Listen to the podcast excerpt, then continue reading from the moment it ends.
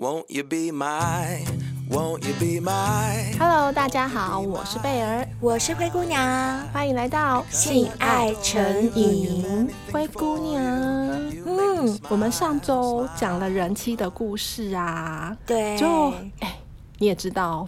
获得非常广大的回响，哎、欸，很奇怪哎。说真的，我真的好怕小先辈们听人妻听腻了，因为我们光是人妻的特辑就已经不知道做了几集，然后又有人妻小仙被投稿过来，所以就变得好像我们一直都在讨论人妻出轨或偷吃的这些事情，就没想到大家都很爱听哎。对啊，而且我觉得最意外的是，嗯，竟然是造成很大回响的原因是不止人妻，嗯、还有很多人夫也写信给我们，跟我们说他们也遇到同样的情况。嗯嗯，我就想说，现在人的婚姻真的，我真的觉得婚姻制度真的需要重新审慎去思考一下，它存在的意义到底是什么？因为我们自从做了这个节目，收到那种人妻来投书的已经很多了嘛，结果。因为我们特地为他们制作了相关的议题的节目，嗯、又引起了更多的人妻和人夫的回响。没错，我觉得我们的 email 现在都已经快变成那种两性专家的 专栏，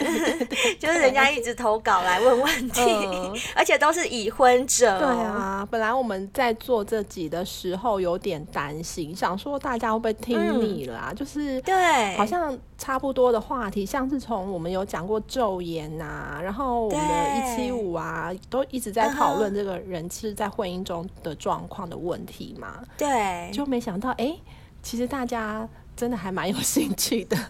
我跟你说，因为我后来发现呢、啊，嗯、很多人其实都是婚内失恋，哦、你知道吗？真的，真的，我。听很多朋友讲过了，我早就知道有这个现象，嗯、只是我原本以为那是我身边刚好听到的朋友都是发生这些事情，嗯、没想到就是做了节目之后我才发现，哇塞，根本就是全世界的人都在发生啊，可能只有少数一两个没有而已。对，不然的话，为什么就是新闻上看到的外遇啊、偷吃的事件就一直在发生，即便很多人被抓。到大家也不会说，因为谁被抓了，我就不要，就是我就害怕，我就不要去做。我觉得这好像是拦不住的事情，拦不住，因为我就讲过了，就是呃，我觉得生理需求你有可能用理智去控制得住，但是我觉得感情真的很难。嗯，感情你没有办法用一条线就把它绑住，嗯，它就不会飞出去。我觉得感情真的太难了。嗯。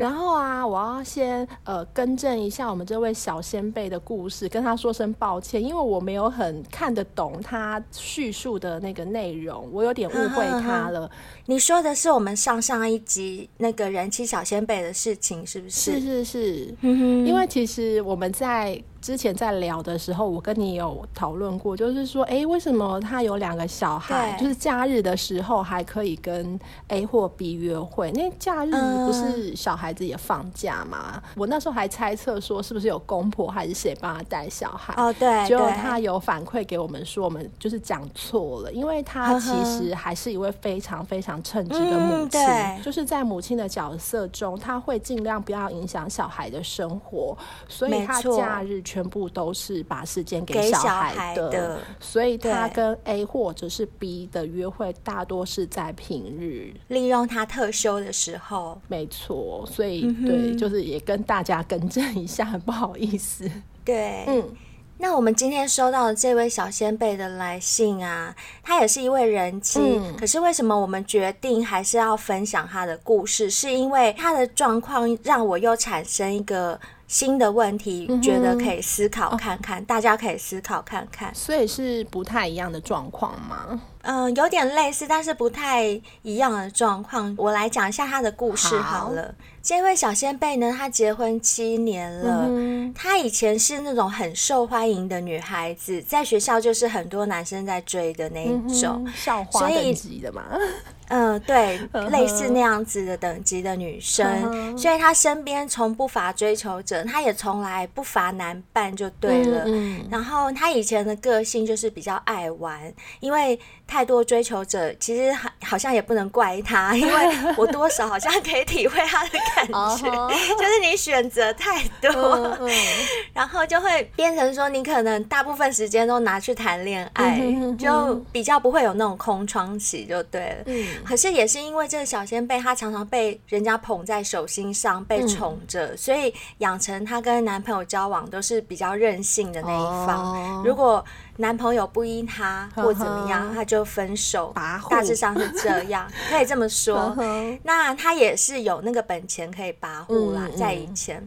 但是，呃，在七年前，终于他面临到，就是上次你有提过你那个朋友的一个状况，嗯嗯、就是他的适婚年龄到了，哦、拉警报了。对，女生差不多到一个年纪就会开始紧张了。嗯、如果自己还没有对象，或者是还没有结婚，心里一定会产生一种压力。所以她也就是在当时呢，跟她当时的男朋友论及婚嫁，嗯、因为感觉上好像该玩的都玩过了，哦、然后就是应该。要走到婚姻的阶段，嗯嗯、对，所以他们也就谈了没多久就结了婚。那他之所以会选择这个男生结婚，是因为他们两个在婚前只发生过三次性行为啊。然后等一下，他们交往多久？三次？他们交往一年多，一年才三次，会不会有点不太正常啊？所以这一位小仙贝，他就觉得跟他以前交往的男朋友都很不一样，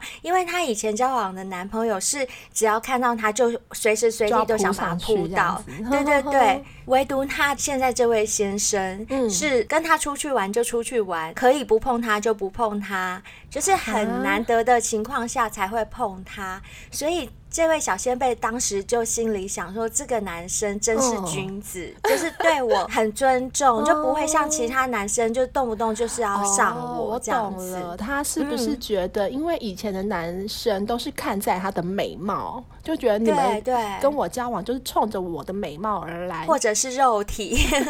这个男生终于看到我的内涵了，我就是我不是只有外在而已。没错，没错，就所以他就选择了这样的一个对象结婚，因为他觉得这个跟其他男生比较不一样，而且他这个男朋友就是乖乖的，对女色没有太大的兴趣，所以理论上来讲就不会去当老公，就对，对，就不会去外面偷吃什么的嘛。好，他就跟他结了婚。婚前第一年，他突然发现一个很奇怪的现象。嗯，如果说交往的时候男朋友不怎么碰他，那还情有可原，那还说得过去，因为有可能是你尊重我。对对对。那现在都已经结了婚，我都已经是你老婆了，哎、欸，可以尽量了吧？每天有都、啊、想到她老公竟然不怎么碰她，然后结婚第一年哦，他们做爱的次数两只手指算得出来，就等于说十次以内，所以跟结婚前差不多，也没有特别多，对，就差不多。然后你要想哦，她是交过很多男朋友的女生，在这方面早就尝过不少甜头了，她也是很需要。对，然后她就一直想。想不通为什么她这老公不碰她，甚至有时候她老公不碰她，她就主动过去，嗯，睡觉的时候手伸过去摸她。她说她还没有摸她弟弟哦，嗯、只是伸手去抱他，她、嗯、老公就会把她的手拿开啊。等一下，等一下，新婚期间吗？对，新婚期间这。有点奇怪吧，很像老夫老妻才会这样。对，就是非常奇怪。嗯嗯、他就觉得很难过，因为呢，我刚刚说过，她以前是一个玩世不恭的女生，嗯、可是她为了结这个婚，她把她所有任性的坏毛病啊，嗯、呃，不会替别人想的所有毛病都改掉了。她变得非常替她这个老公想。她是写说，她当初觉得，要么我就不要结婚，一旦结婚，我就一定要当一个好太太、嗯、好媳妇。所以他会把所有他以前的缺点，男朋友跟他分手缺点全部都改掉。他就觉得他已经做到这么完美了，结果她老公竟然不碰她，他觉得很奇怪。不但不碰她，还拒绝她的求欢。对，可是你要知道，对女人来讲，有性需求的时候，真的也是很难过的，而且还很年轻，还很年轻，又不是说老夫老妻，老夫老妻，老公不要就算了，反正年纪也到了，女生可能也没那么想。了。可是才刚结婚还那么年轻，那性需求一定是很大的吧？但是呢，她又碍于男生会有自尊，她不想伤她老公的自尊心，因为她说她有时候去摸她老公，她、嗯、老公都是软软的，然后有时候她会故意塞奶问她老公说：“啊，你都不想吗？”结果她老公就会回答她说。不会啊，我不想哎、欸。我有时候早上起来，他也软软的、啊。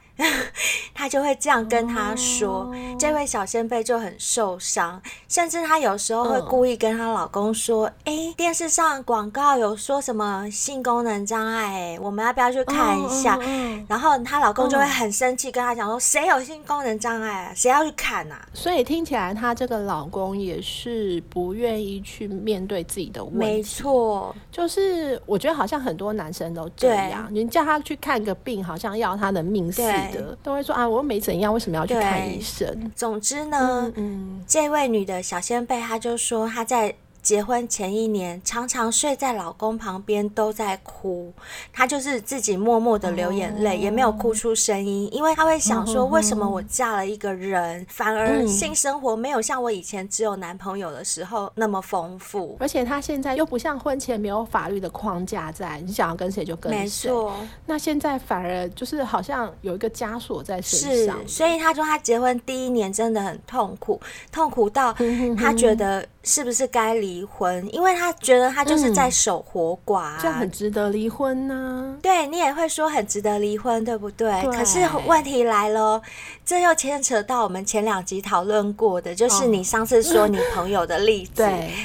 她老公并没有什么不良嗜好，也没有打她，也没有任何可以提出来就是可以离婚的证据，除了就是当然是没有尽这个夫妻应尽夫妻应尽的义务，这个部分是可以搜证的吧？这可以成立的。对，可是关于这个部分，他又不知道该去怎么样去搜证，一直都没有性生活。有一些人是真的因为没有性生活成功离婚的啊。有有有，我也有听过啦。我觉得会不会是像你之前说的，就是舒适圈的问题？她可能也不太勇于去改变现状，也有可能，因为听她这样讲，她老公该给的家用也是都有给，嗯、就是。一个老公该做的事情，她老公都有做，嗯哼哼，唯独就是没有性生活。嗯、对，她在第一年很想离婚，可是她又觉得是不是自己的问题？因为老公没有什么不好啊，也没有不良嗜好。那她跟你上次说的那位朋友真的很像，就是她老公也是那种宅男型的，回家就是很爱打电动，然后也不会带她出去玩，嗯、完全两个人之间是没有那种爱情恋爱的感觉。完全没有，就男生一回来，对对对，那男生就是这样子。据那个小仙贝的说法是说，她那个男朋友是从结婚前就一直在玩电动，还不是像你上次分享你那位朋友是结婚前他还会装个样子，没有哦。这位小仙贝她老公是。当男朋友的时候就是宅男样，然后在家里玩电动，都不不会带他出去玩。那结了婚也不带他出去玩。哇，但这个小仙贝还蛮有勇气的，已经知道他是个宅男了，就是也觉得可以就对了。他就觉得。宅男跟他以前交往的那些花花公子差很多，哦、这种可能比较适合居家。好，就嫁给他。其实他们之间只要有性生活，一切的事情都不会再发生，对，就会很完美了。可是就是没有性生活这一块，这个真的影响非常大。对，我现在要讲那个像蓝色蜘蛛网的剧情，让我们继续听下去。好，就在第一年呢，他考虑离不离婚，可是可能没有办法跳脱舒适圈，所以他决定还是就维持在这个婚姻里面。嗯、但是到了第二年，你说。这个性这个东西到底要怎么忍？你真的有性需求的时候很难耐，真的是很难耐。我们都有经历过这种时候，啊、而且性欲就像是食欲啊，你看到好吃的东西，你怎么可能 忍住不吃？对，很难呢、欸。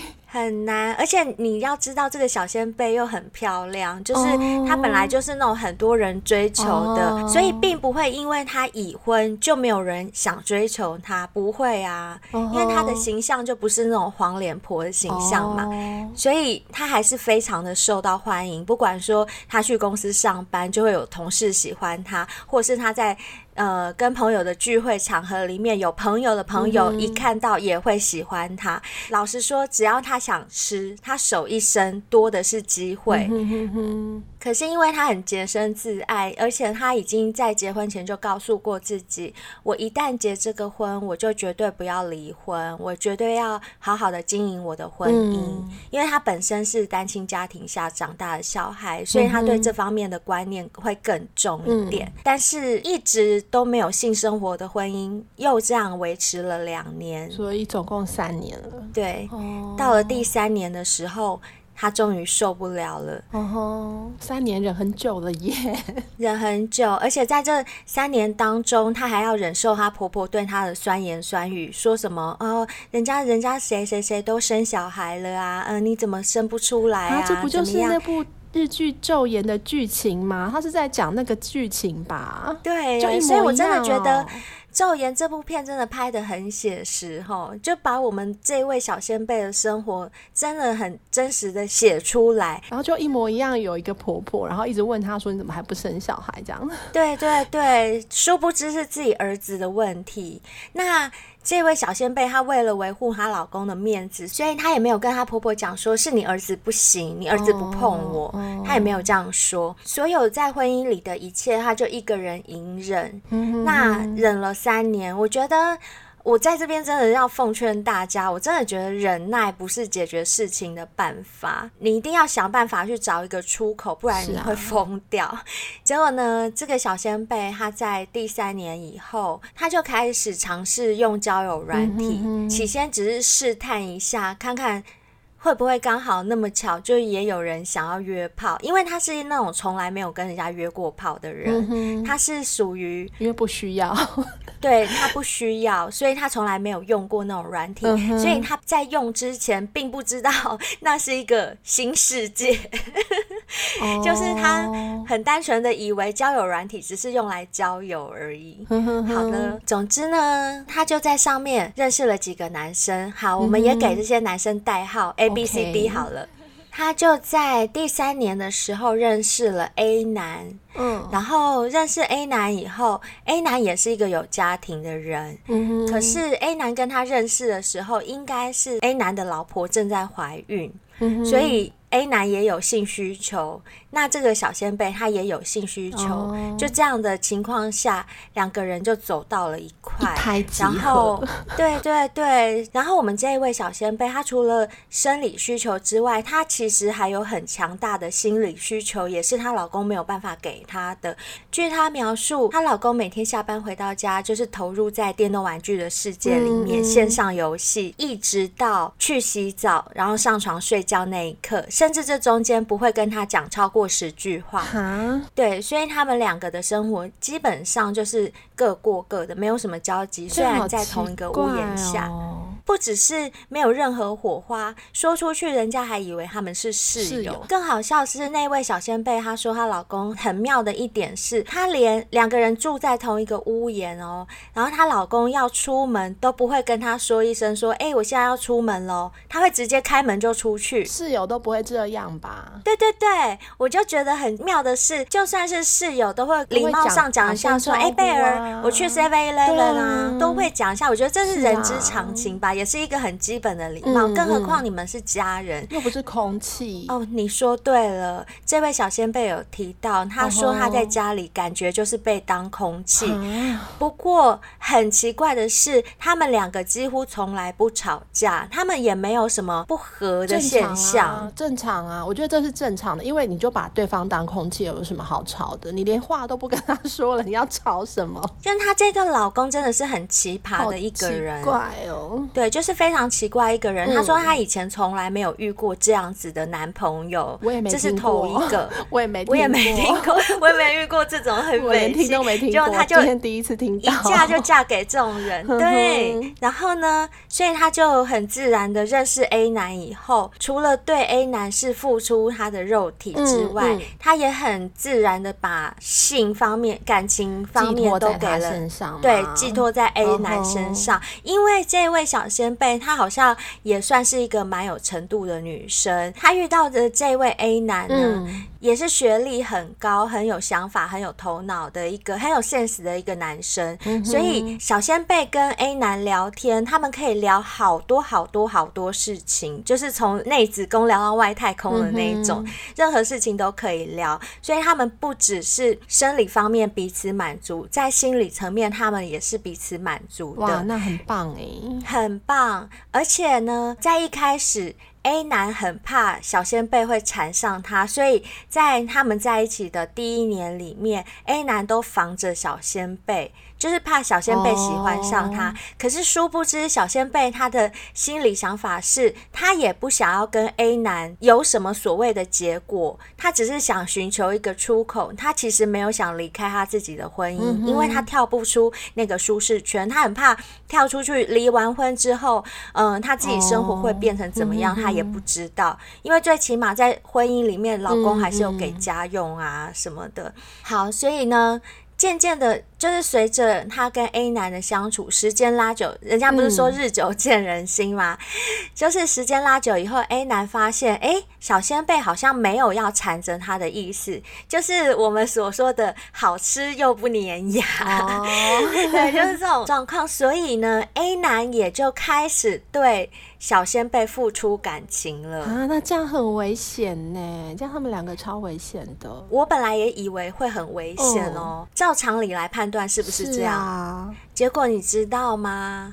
嗯、没有耶。他们两个在一起到现在已经四年了，哦、就是维持着一种平衡的关系吗？没错，就是他们还是维持着各自有各自的家庭，嗯、然后他们彼此在心灵跟肉体上互相依赖。你知道这件事情真的是验证到我前两集讲的，我最后给我们人气小先辈的一个结论，你还记得吗？嗯，信仰爱情，对，就是信仰跟你的现实生活是分开的。我们今天投书的这位小仙贝，他就说他就是做到这一点。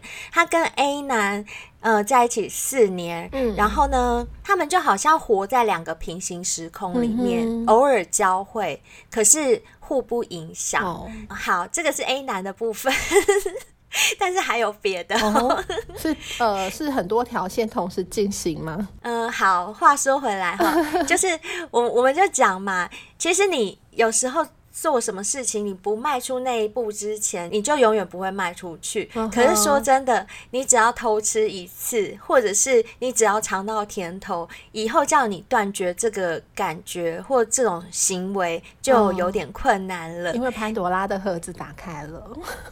对，uh huh. 像这位小仙贝，他就是因为。哎，发现这样去偷吃，好像对家庭也没有什么影响，嗯、就对两个家庭都没有任何影响，反而他们觉得对这两个家庭都是有帮助的，因为他们心情变好了。男生或者女生回到他们各自的家中，嗯、由于心情变好，所以对自己的原本的那个家庭又更好，嗯、那他们就很享受在这个感觉当中。可是因为他们就已经嗯、呃、相处了蛮久了嘛，四、嗯、年到现在都还维持。嗯、可是，在第二年的时候啊，小仙贝他又在他的工作场合里面认识了一个 B 男。哦，那这个 B 男呢是。有一次，他们聚餐去唱歌，嗯，唱歌大家都喝醉的情况下，因为小仙贝他就在家里得不到温暖，对不对？嗯、所以他很常借由一些聚会就喝醉，就是把自己灌醉，去忘掉那些烦恼。就那一次呢，这个 B 男哦，我先说 B 男也是有家庭的，哦、也是有老婆有小孩的。B 男呢，他是一个很体贴的男生，他就看小仙贝喝醉了，原本要送他回家，结果小仙贝不想回家。所以他们就很自然的就去了 motel，然后自然的、啊，对对对，所以当天晚上就因为酒醉的关系，他、uh huh. 跟 B 男也发生了关系。Uh. 那原本对小仙贝来讲，小仙贝会觉得说啊，反正也不是第一次了，uh. 这一次就当做 one night stand 好了，uh huh. 因为他对 B 男是也不讨厌，但也没有。特别喜欢，因为他的心在 A 男身上嘛，uh. 对不对？是。好，这时候有趣的现象来了，因为 B 男跟 A 男不一样的地方是，B 男的个性天生就是很浪漫、很体贴、很多情的那一种。嗯、那他跟小仙贝发生关系后，他好像也觉得他对小仙贝似乎有一种责任，还是怎么样？本来小仙贝还想要跟他只是 one night stand 的。可是这个 B 男就突然觉得说要去照顾他，就是呃，在生活上就都会带他去吃好吃的啊，或者是就做一些很贴心的举动，真的很像男朋友对女朋友做的举动。而且重点是他今天带你出去吃饭、看电影或做任何的事，去外面游玩，他并不是要跟你发生关系，哎，所以他应该是对小仙贝真的是一见钟情，就是马上就是有了爱的感觉。就不是只是纯粹为了肉体，嗯、可以这样说吗？好，我原本也以为是这样，哦、但是你再听下去看看。哦、好，我觉得这个故事好曲折的地方，就是都一直让我们想不到。哦就是 B 男，他就是很给了小仙贝那种恋爱的感觉嘛，嗯嗯、这是 A 男给不了的，因为 A 男是比较务实。可是 A 男是等一下，嗯、他刚刚不是有讲说他跟 A 男可以从内子宫聊到外太空吗？那应该是还蛮有恋爱的感觉啊。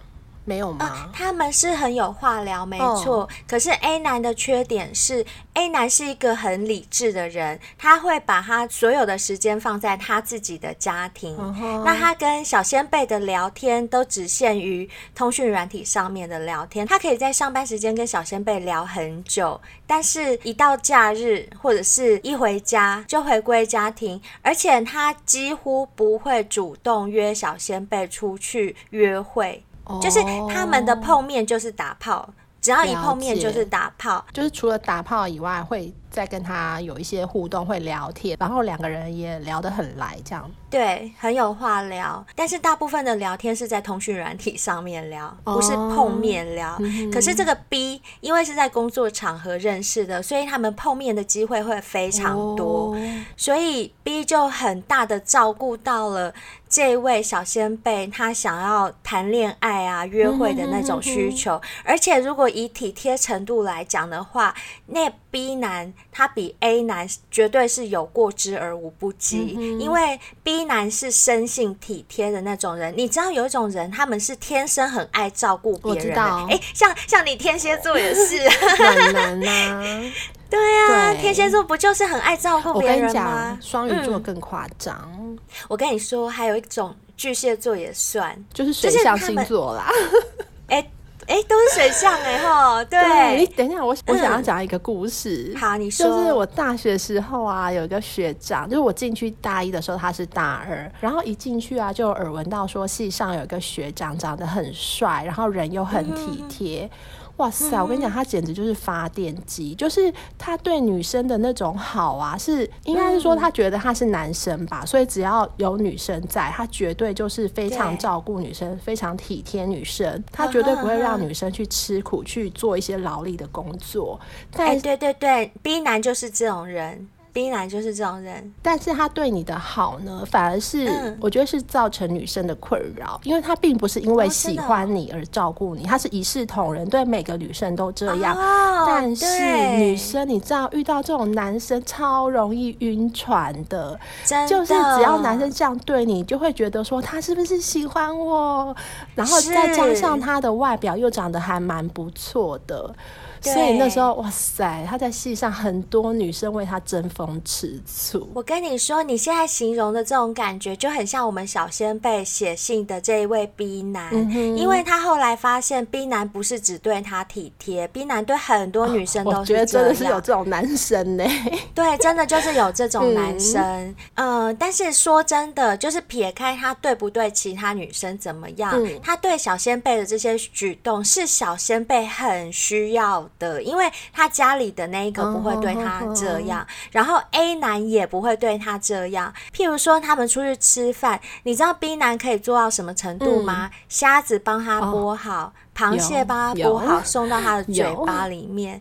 对，绝对有重的啊。然后你只要一点点不舒服，药马上帮你准备好，或者是你只是随口讲了一句话，说：“哦，我好想喝五十兰哦。”随口讲而已，可能过了两个小时，就有一杯五十兰就在你的面前。就是他就是一个很会呵护、很会体贴的男生，而且啊，据他所描述，就是在性方面。面啊。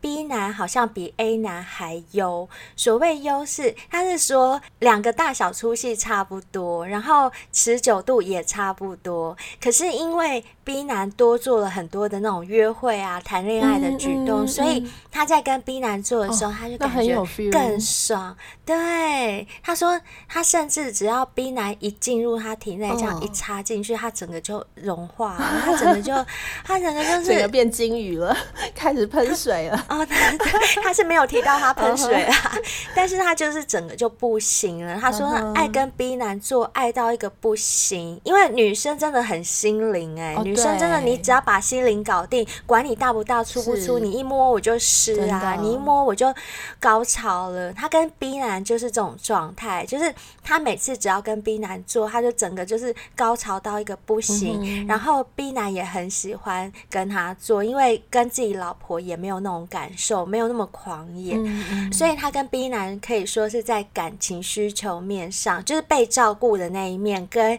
性方面他都很满足。但是 A 男呢，可以跟小仙贝天南地北的聊，哦、因为 A 男学历很高，嗯、所以他懂的事情很多，嗯、知识很丰富，嗯、他可以跟小仙贝聊的所有的事情是 B 男可能没有办法达到的，就 B 男可能 level 稍微低一点，大约是这样。那他也太幸运了吧！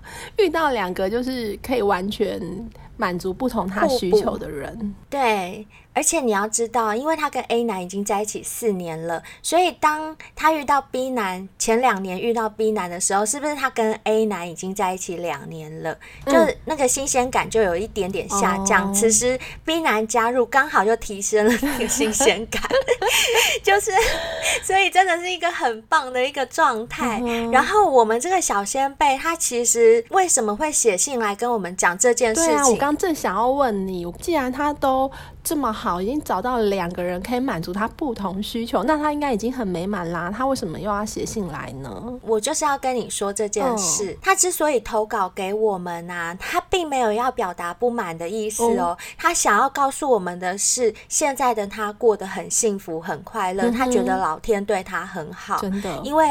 除了给他一个会养家的老公，oh. 只是当然没有性生活之外，又给了他 A 男，可以满足他正向发展的一些观念啊，mm hmm. 还有一些讨论啊，甚至可以带领他像一个老师一样带领他了解世界上不同的一些知识面的东西。Mm hmm. 那从 B 男身上，他又得到了温柔体贴，mm hmm. 还有恋爱的感觉，性对，还有得到性的满足，所以他想要跟我表。达说他很赞同我在上上一集结尾讲的那一番话。嗯、他说他自己就是这样的一个实践者，嗯、他没有去破坏人家的家庭，也没有让人家来破破坏他的家庭，可是他却从这中间得到一些满足跟需求。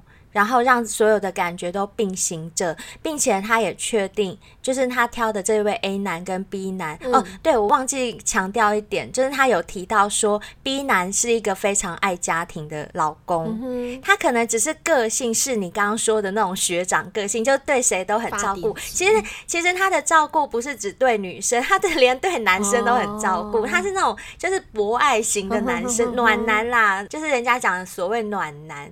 那也就是因为他是暖男关系，所以他对他的自己本身的家庭也是非常的付出。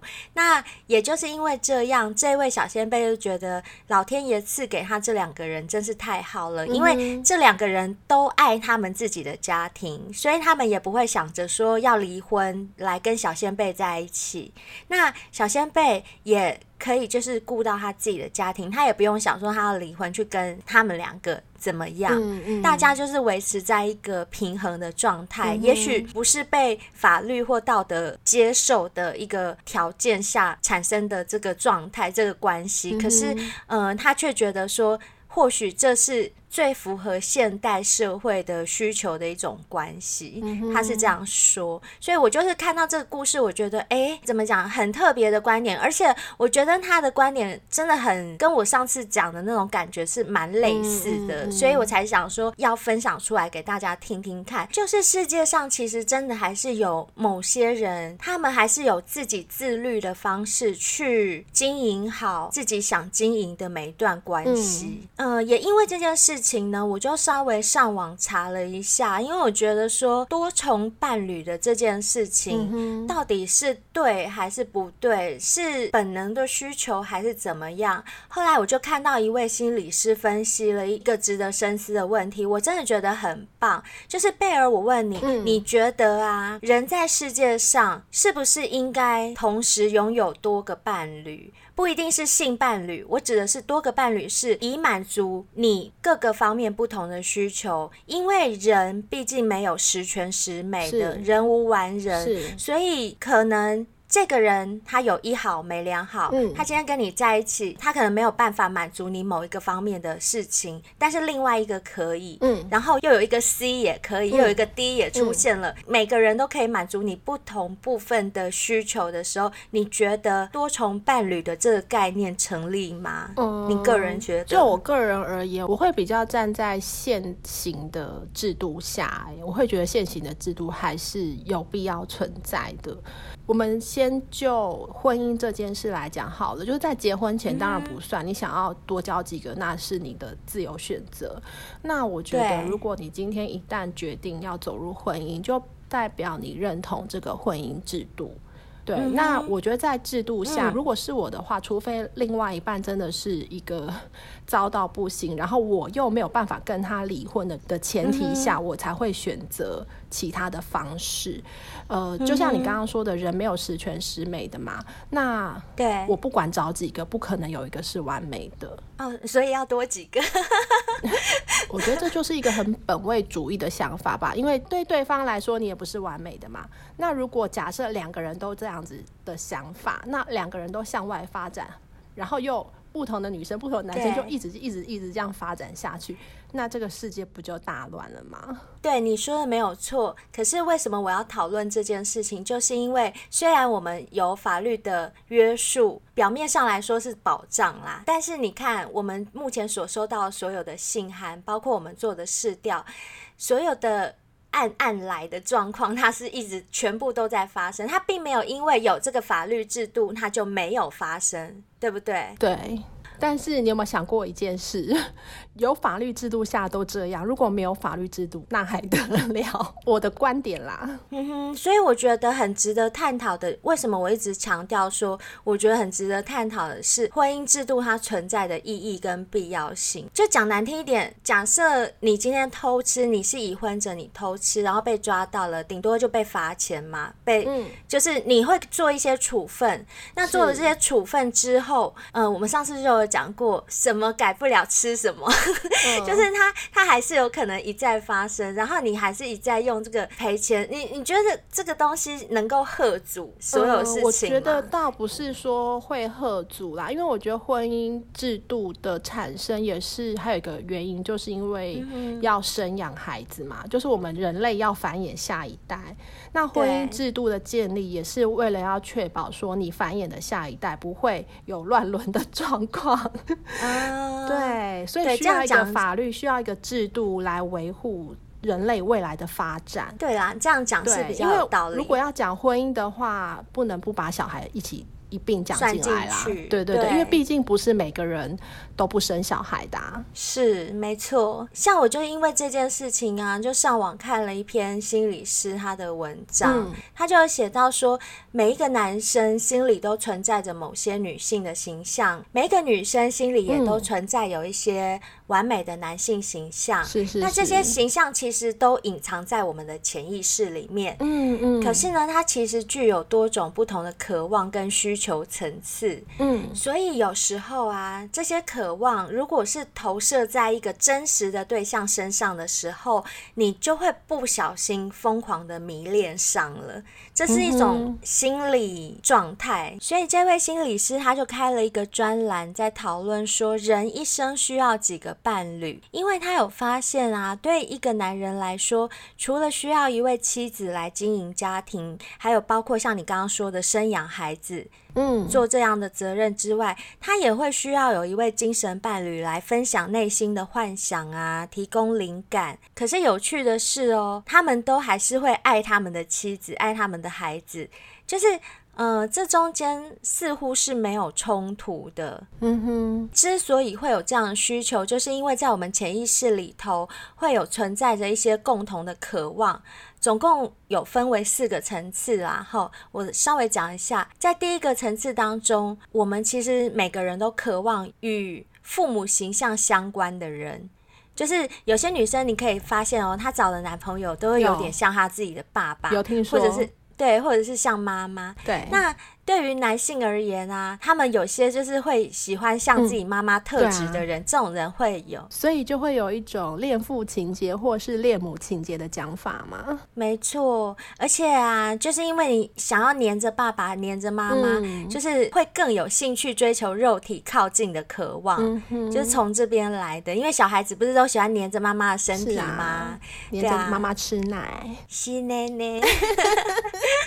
有些男生就真的很爱吸。女朋友那边奇怪，真的有时候都被吸破皮，哎、欸，那很痛哎、欸，很痛啊。吸破皮，然后还要放在嘴巴里面，有那个口水沾到会很稀稀，对不对？对，没错。对啊，那像讲到这种心理学啊，还有第二个层次，嗯、就是人们渴望开始转向一种浪漫情怀。对于男性而言，他们会比较喜欢在漂亮的女生身上追求恋爱的感觉，嗯、然后女生呢，则会向往像诗人啊、小说家啊这些很有才华的男生的这种。嗯，对，这种浪漫，就像我们小先辈有提到他说的 A A 男，他说的 A 男，对，应该就是比较像是诗人这种作家啊，嗯、或者是比较像老师、像教授这样的一个形象的人，就会比较吸引他。所以这是第二个层次的那种需求。嗯、那在第三个层次里面啊，我们还会崇尚一种精神与知识的引导。嗯哼，男生他会。渴望接近像女神般的女子，女神般就像我们上次都想要，就是我们上礼拜来的筋斗云的那个主唱，她真的很女神哎，是。大家都想靠近她，就想吃她。就是男生呢，他们会想要找那种像女神般的女孩子作为精神上的寄托，然后像女性呢，他们就更喜欢具有指导意味的男性。呃，就像那种霸道总裁吧，雷神索尔，我的男神。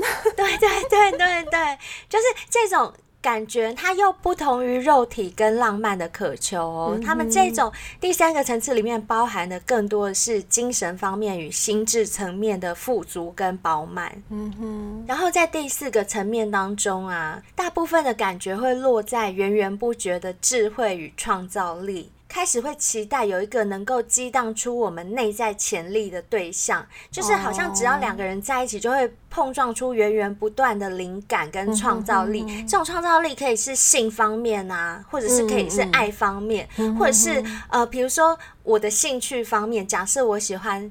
爬山好了，嗯嗯、偏偏我遇到你，你也很会爬山，嗯、因为爬山也是一门专业，对不对？登山，像那个 Hebe 田馥甄，她的自称她是一个登山者。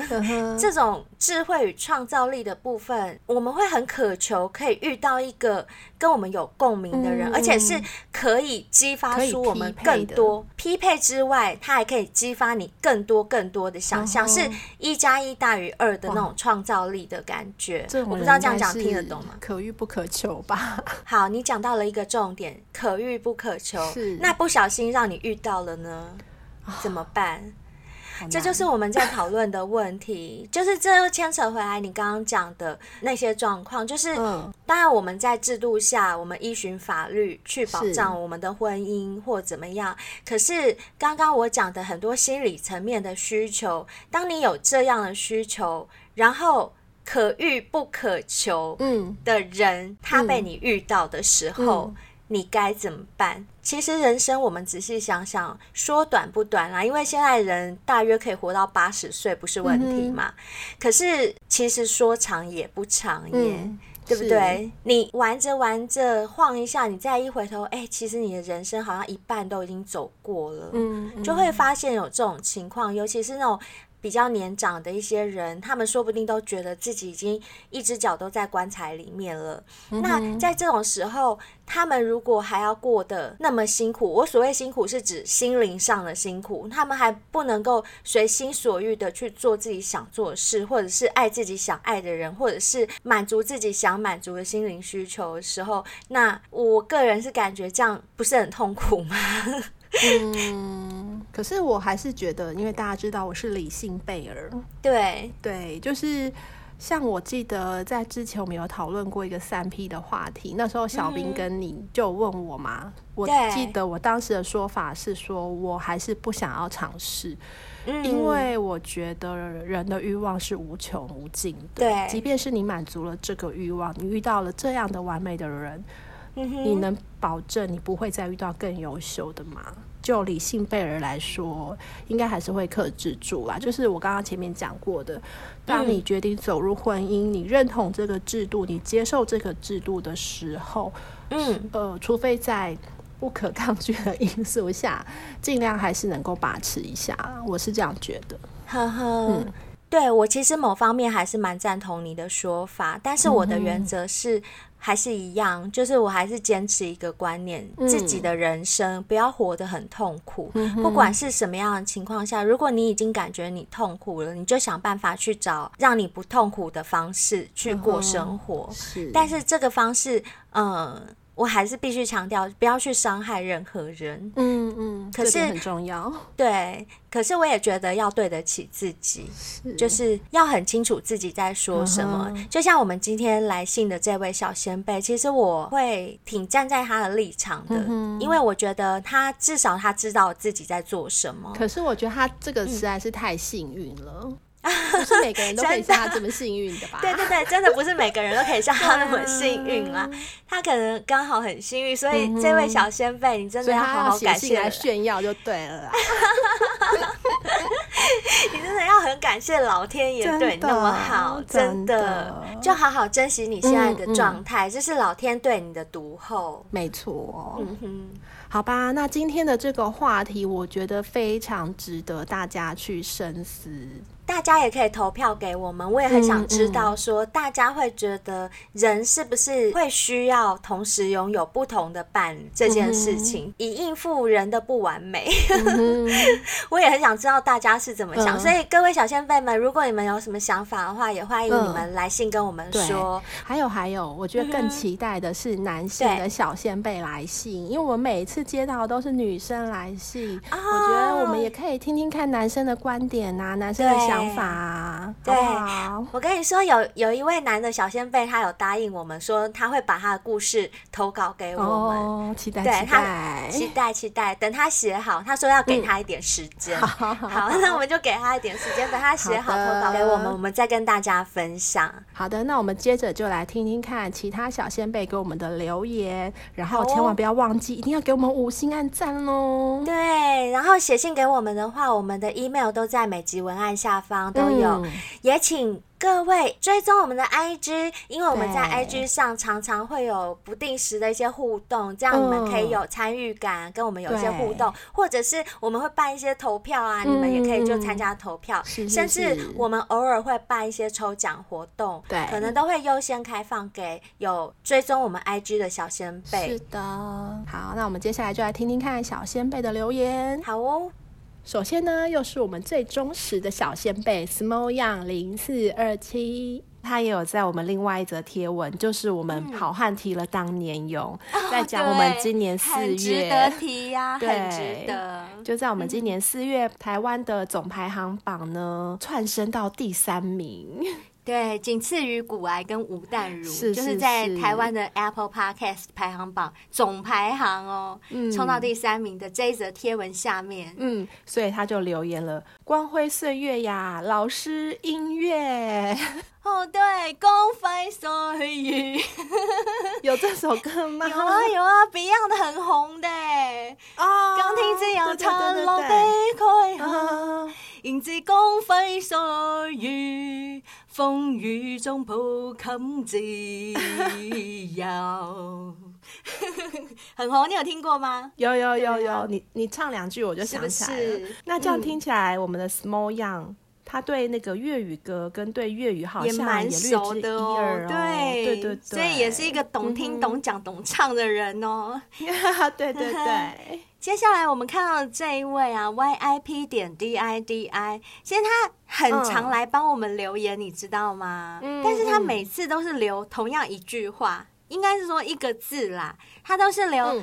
嗯 D U A N G，你知道什么是 D U A N G 吗？被敲到？哦，不是不是，它是一个撞声词，它就是一个“咚”的一个撞声词。嗯、那这个词呢，我之前有讲过，它是从大陆那边传出来的一个网络新用语啦。那源自成龙大哥他在内地拍一个洗发精广告，因为不希望说呃他代言的是不实的广告，所以他在跟工作人员解释的时候，就在讲说：“哎、嗯欸，我可不希望我用了你们洗发精。”好像就是明明不好，我却要这样子洗一洗，还要好像假装这样端一下，头发就变得又黑又亮又长又多 这样子，所以他就讲了一个“端”这个字，那就被广大的大陆网友把它造出一个词，然后这个词呢还被 CNN 的记者特别去报道了，说什么在华人圈怎么就流行出一个这样新的用语“端端”。对，哎、欸，那它的意思是是称赞，是正向的，是正向的，你就想象嘛，你就想象你用。用了一个洗发精，然后咚的一下，你的头发变得又黑又亮又长，嗯、这样应该是一个正向的意义嘛，对不对？就是很惊讶，但是觉得很棒啊，嗯、就变得很好啊，这样的意义。哦、那这一位小仙贝，他每次就来跟我们咚一下，那我也咚的回他，所以他对我们也是赞誉有加喽。是的，接下来这位小仙贝呢是 L I V E。F A T D I E Y，然后有四个 M M M M M。哦，我知道他，他也常常帮我们留言，他也是我们很忠实的小仙贝。是他在我们第三季第五集被色鬼狂操，竟意犹未尽这篇 po 文下面写呢，色鬼感觉不会得病或是怀孕。哦，对啊，因为它是鬼嘛，的好处，这是人做不到的耶，对不对？哎，我跟你讲，讲到这个，我昨天晚上才去看了一部新的鬼片，哎，我知道，就是泰国导演鬼影的导演导的一部新片，叫《萨满》。哦，这部片真的是又让我觉得很惊艳了，就是看完之后就真的会觉得说，嗯，不愧是鬼影的导演拍的，因为说真的啦，自从鬼影这部片之后啊，我再也没有看过一部鬼片可以超越它，可以吓到你了。是的，哦，但是我本身是比较喜欢看亚洲的鬼片啦，就是欧美那边的我比较不看，因为我我有个，哎。这个好像也是有影响，就是西餐不吃，所以连鬼也不要吃西方的。Uh huh. 然后还有另外一个原因，就是我有一个很北七的想法，就总自以为说亚洲鬼离自己比较近，感觉就比较可怕。对，然后觉得西洋鬼反正离很远嘛，我才不怕。好像是哎，因为在文化上也有差异，是是所以鬼片拍起来感觉也不太一样。对对对，嗯、所以我就比较爱看亚洲的鬼片。嗯、那亚洲鬼片，我真的是自从《鬼影》之后，哈、嗯，呃，可能到目前为止，中间还有一部会让我比较稍微有惊艳到，就是香港的麦浚龙导演的《僵尸》嗯、这部片，我也蛮推的，嗯、因为它里面不只有香港鬼，嗯、还有日本鬼的元素在里面，嗯、对。那再接下来就真的又没有其他的片吓得了我了，嗯、一直到了昨天的那一部《萨满》，呃，那个真的可可怕。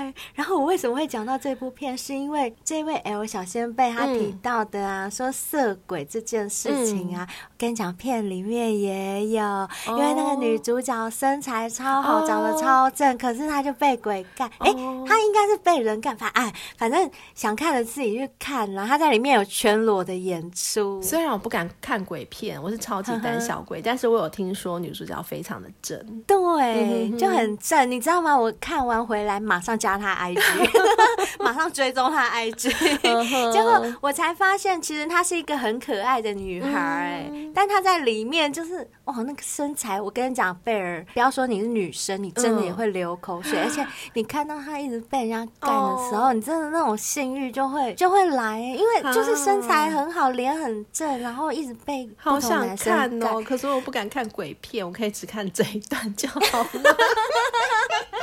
好啦，下次有机会的话，我看能不能光找那一段给你看。我是个人觉得很不错，真的，我相信一定是啦，因为可以吓得了你的话，应该是很不错。不过像我这个超级胆小鬼啊，我连胆小鬼场次都不敢看，因为我听说他们特别开了一些场次给胆小鬼，就是他会全程开着灯放映这部电影。关于这一点，我也觉得很好笑，很妙欸，因为对你既然不敢看，就不要去看了。开着灯看有什么意义？对，真的我想不通，我也想不懂，就是为什么我要看鬼片却要开着灯？对啊，所以像我这个超级胆小鬼，我就是不行，我不看鬼片的，因为好像是小时候记忆中小时候被吓过吧，所以我就觉得说我再也不要看鬼片了。然后就是影响到我现在，你知道吗？我即便是在家睡觉。我的手啊，因为有时候我们会侧睡嘛，然后手是不是就会自然的往外垂出床沿，就是往外伸出床沿？哦，我知道，嗯，我都不敢，我都要啊意识到说，哎，我手怎么伸出去？赶快收回来，赶快收回来！天哪！我没有跟你串通，但是我跟你说，我也有一样的困扰哎。可是你不是敢看鬼片吗？你不是不怕吗？我敢看是敢看，可是我不知道为什么，我可能也是小时候有被鬼片吓过，吓到我完全睡觉的时候手是不敢伸出床沿的。只要我一意识到我手不小心伸出，我就把它缩回来，因为很怕床下会有一个鬼来抓你的手之类的。我觉得我们两个说不定小时候看过的鬼片是一样的，所以就有这种先入为。因为我就很爱胡思乱想啊，所以看完鬼片之后，我真的超级痛苦。我连洗澡都要洗得很快，然后洗头的时候有没有就泡泡不是会流下来遮到眼睛吗？我就很想要赶快张开眼睛，我就很想要，因为。闭着眼睛看不到四周，就更没有安全感。我就很想要张开眼睛。在在你头上的手是自己的还是别人？我就很想要一直张开眼睛，然后就超痛，你知道吗？因为它泡泡会流到眼睛，就觉得很蠢啊。所以我就告诉我自己说，我不要再这样蠢了，我就不要看鬼片就好了。听你这样讲啊，我反而觉得我的体质真的很适合看鬼片，因为像你就是那种看完你还会一直回想、一直回想的人。可是我告诉你，我这个人呢，不管看了刚刚多恐怖。只要电影一散场，那个灯一亮，一走出去，我又开始哎、欸，等一下要吃什么啊？就开始聊别的了，我就忘了、欸。所以是金鱼嘛？只能记七秒。对对对，然后你再过三个礼拜问我说，哎、欸，那部片在演什么？然后我就会说，嗯，很好看。哦、那部片蛮恐怖的，蛮好看的，嗯、你可以去看。你是说，哎、欸，那内容呢？然后我就说，我忘了、欸，我有点忘了，你自己去看。我就真的不太会记得，很适合看鬼片，我超适合的，嗯、我不会回想啦。嗯，再来这一位是 A M U H 三八八八，他在我们宣传阿宝要上我们节目的那一集贴文下面写说，如果有影片可以学习，成果会更好。哦哦，他希望阿宝能出一段教情欲按摩的。可是这样子尺度不会太大吗？呃，如果是私人收藏，应该还好吧，或者是改成订阅制什么吧，我也不知道。但是我现在突然想做起一个别的生意，耶。什么？我很想跟阿宝说，如果他有这种拍片的需求的话，可以找我们。大家都那么熟了，就找我们。对，因为这个我们也略知一二，略懂略懂。就是关于拍摄啊、剪辑这个部分，嗯、如果说 有需要的话，也可以 pass 给我们，嗯、我们可以接。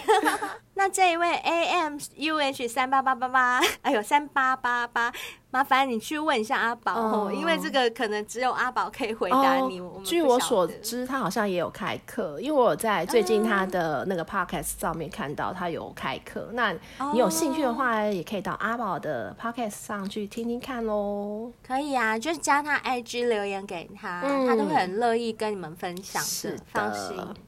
那同样在这一则 po 文下面呢，有另外一位小先辈，他是 T L S L O U I S 零三二一，他说戴上耳机听起来。哦，懂听，聪明耶，懂听。听我们的节目就是要把耳机戴上，因为你如果放出声音会很尴尬，非常不适合。尤其当灰姑娘跟贝尔在那边嗯嗯嗯嗯的时候，这个时候真的是会害你尴尬到想要钻地洞吧。所以戴耳机是对的哦，嗯，聪明的选择，聪明聪明。接下来这一位是 S H I X I A N 下底线 A R T，他在我们第三季第四集一起来场诱人的情欲按摩吧，下面给了我们一颗爱心，oh. 表示他很喜欢我们这一集哦。Uh huh. 然后呢，他在我们另外一个贴文下面，就是我们 Apple Podcast 在澳门 Relationships 这个关系类别里面得到第三名的。这个成绩的下面也给了一个爱心，他是觉得我们很棒哦。嗯，我们也爱你哦，谢谢你，谢谢。好，接下来这位是 G 八六零二二一六，呃，因为我们在 Apple Podcast 台湾关系类别里面呢、啊，有一集得到了第六名，那、哦、我知道，嗯，是第三季的第四集。一起来场诱人的情欲按摩吧！这一集，那一集对我们得到了第六名，所以他也给我们一个赞哦。谢谢你，谢谢你，谢谢你跟我们一起庆祝，是非常感谢这些留言给我们的小仙贝们。好，那我们就下次见喽。